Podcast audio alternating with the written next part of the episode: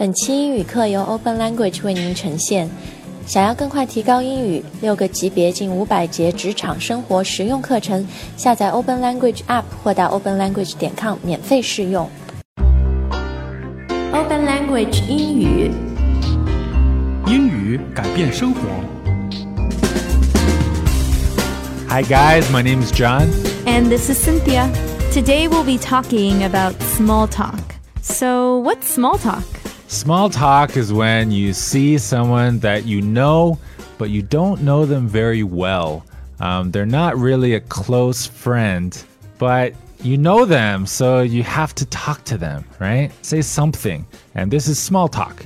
So, for example, someone from work, maybe your boss, or just, you know, some lady you know.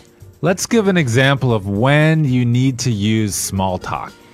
One example is if you're in Starbucks and you're in line, maybe you see someone you know, then you have to talk to them. You have small talk. Right, it's very short, maybe only two, three minutes. Right, another example uh, you go to work and you have a meeting, but you arrive early, and the boss also arrives early. So it's just you and the boss in one room. You have to talk, right? You have to make small talk. Yes, you have to make small talk. So, in today's dialogue, we have two people riding the elevator. One's the boss, and the other person is the guy who works for her. So the boss is a woman. All right, they're riding an elevator, so it's going to be pretty short. They have to have small talk. All right, let's listen three times. Dialogue first time. Good morning, Matt. How are you today? Oh, hi, Miss Clarkson. I'm good. When did you get back from vacation? I wasn't on vacation. I wish, though. I was in Chicago visiting one of our branch offices. Oh, I see. How did that go? It went well. Business is good as usual. That's good. Chicago is a great city. I love it there. Did you have any downtime while you were there? I did, yeah.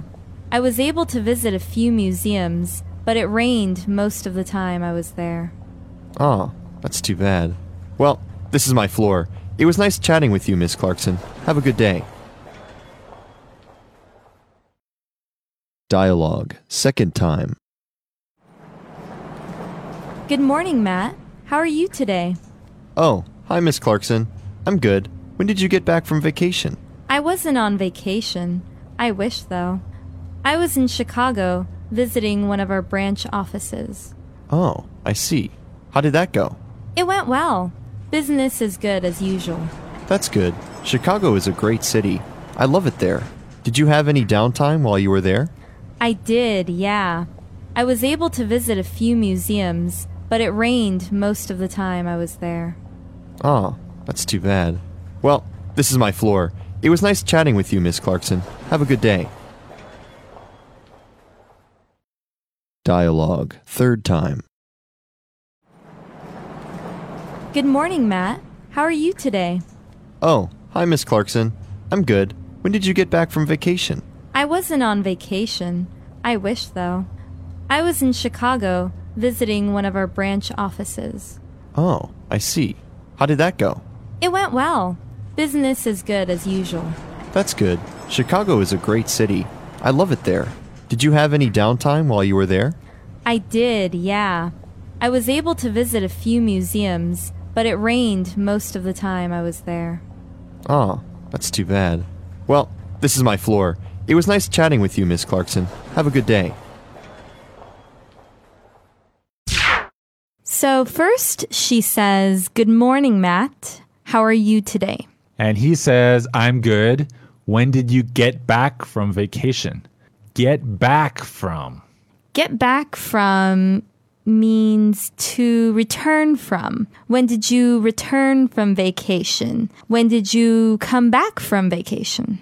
Okay, and what did she say? I wasn't on vacation.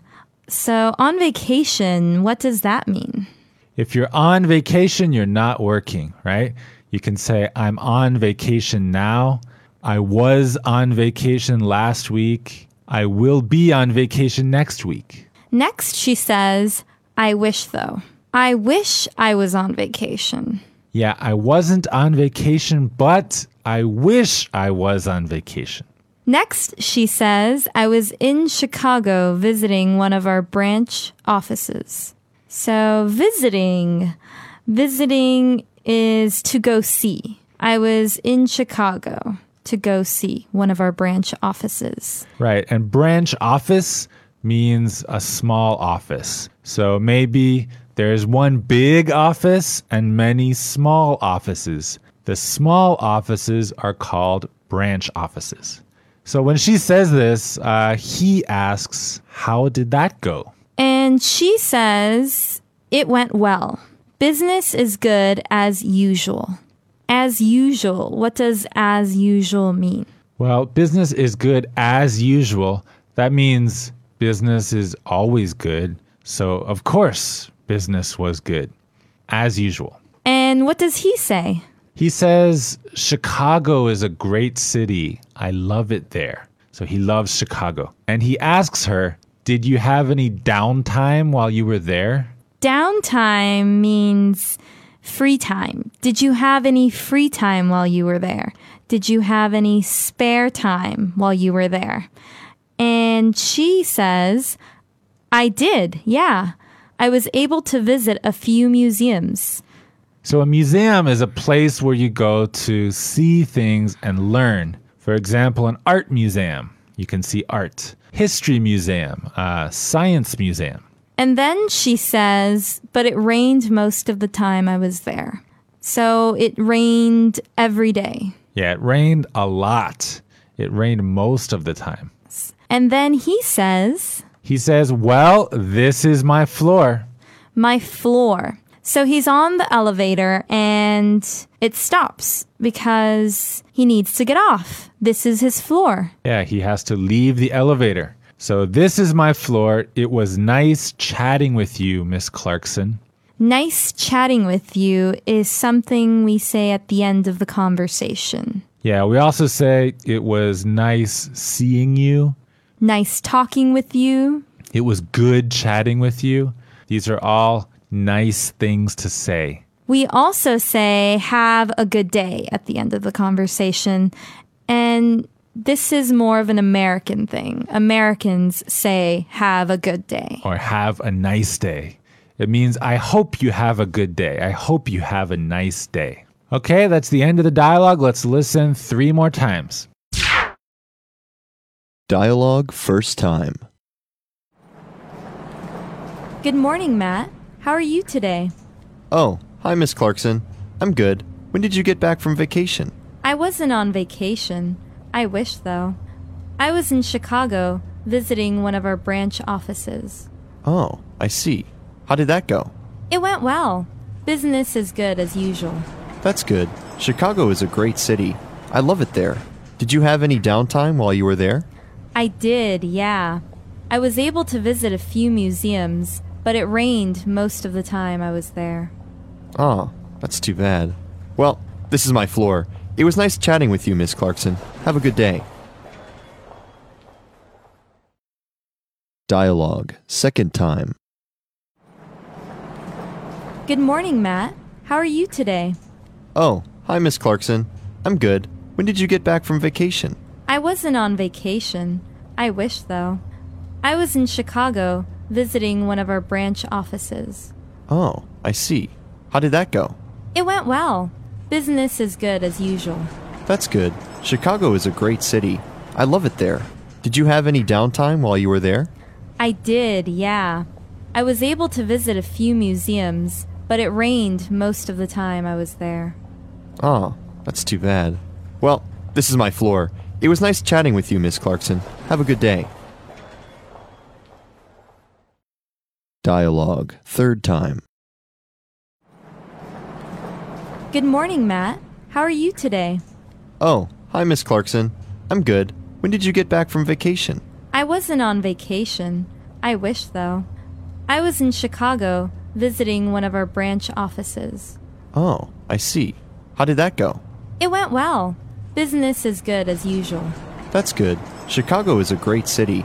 I love it there. Did you have any downtime while you were there? I did, yeah.